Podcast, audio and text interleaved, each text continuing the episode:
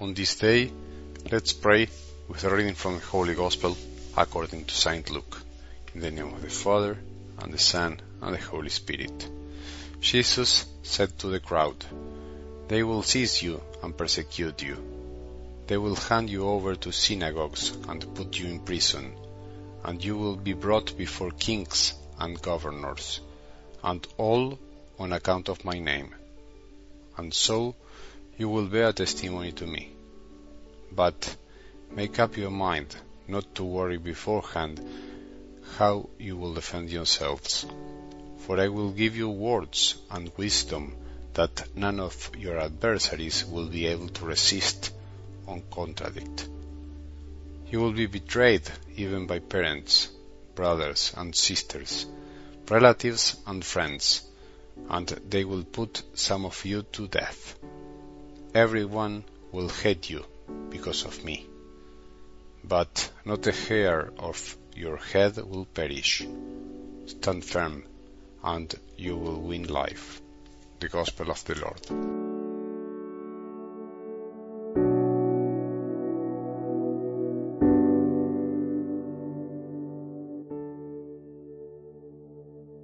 The King of the universe becomes so small that He gets inside us. He dwells somehow in every soul. He gives us strength to love. He enables us to find Him in others and also to love Him in our everyday life. I say to you, whatever you did for one of these least brothers of mine, you did for me. We do it for Him how wonderful! When we love someone who suffers, someone who is thirsty, hungry, naked, someone who needs shelter, someone who is sick or in prison, when we take on the suffering of others, or at least try to accompany them, we are loving Jesus. We are doing it for Him, no more, no less. Eventually, this is what we will be judged on at the end of our life. We are face to face with Jesus. He will not ask us how many rosaries and novenas we prayed, how many communions we received, how many good speeches about love we delivered, how many times we talked about Him, or even how many sins we committed. Jesus won't ask us none of that. Quite the contrary, Jesus will remind us of the times we did or did not give him something to drink. He'll remind us of the time we fed him, rested him, visited him, housed him, or went to see him in prison. Please, don't be shocked.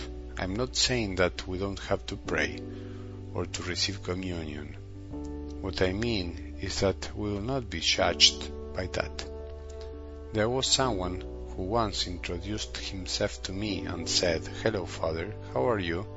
I take communion on a daily basis. There are some other people who go to confession and end up telling the priest how good they are and say, Father, I pray the rosary every day. How wonderful. I wish all of us could take communion and pray the rosary on a daily basis. But if we miss what Jesus asks us to do, what's the point of all the prayers and communions? After all, prayers and the Eucharist are the pillars upon which we learn to love as Jesus loves, the pillars upon which we learn to love those who Jesus loves the most, that is to say, those who suffer the most.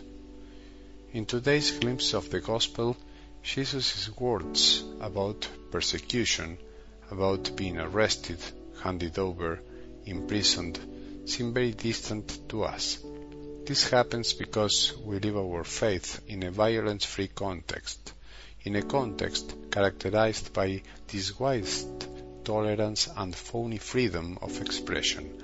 So we think that what Jesus said is true, of some other old times. It is true.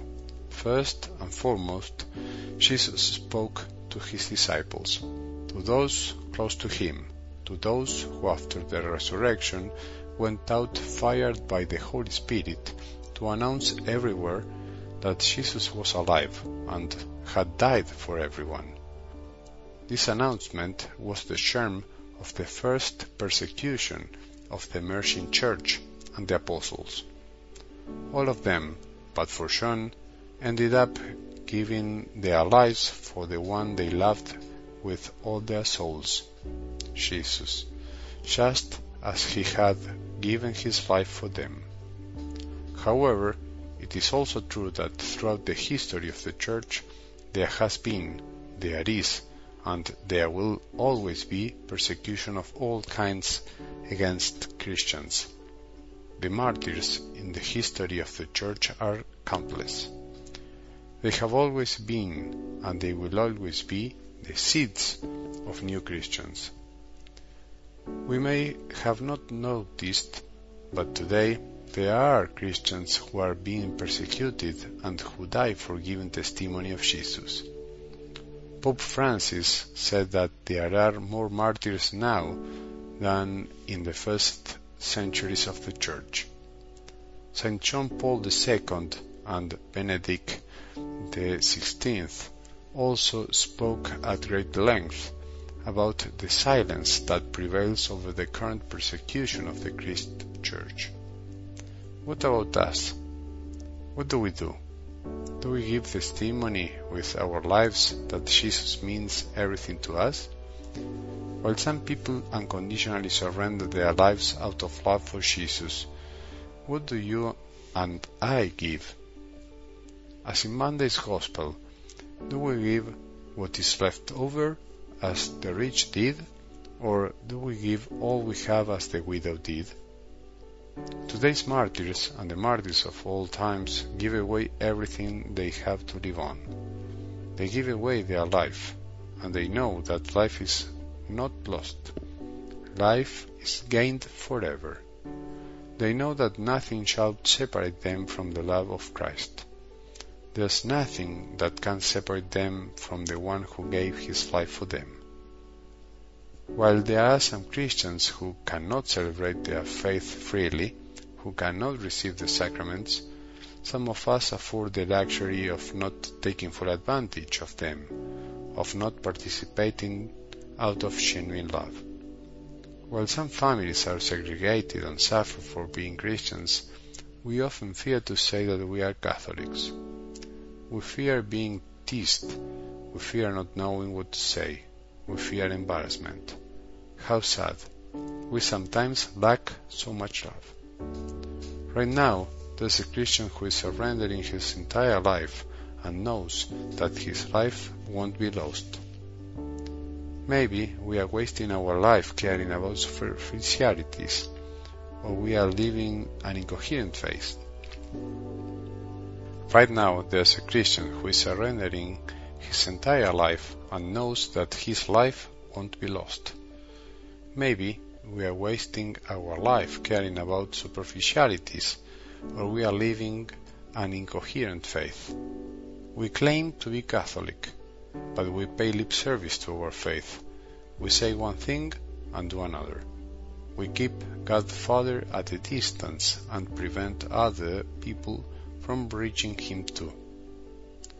May we have a good day and may the blessing of our merciful God, the Father, the Son, and the Holy Spirit descend upon our hearts and remain with us forever.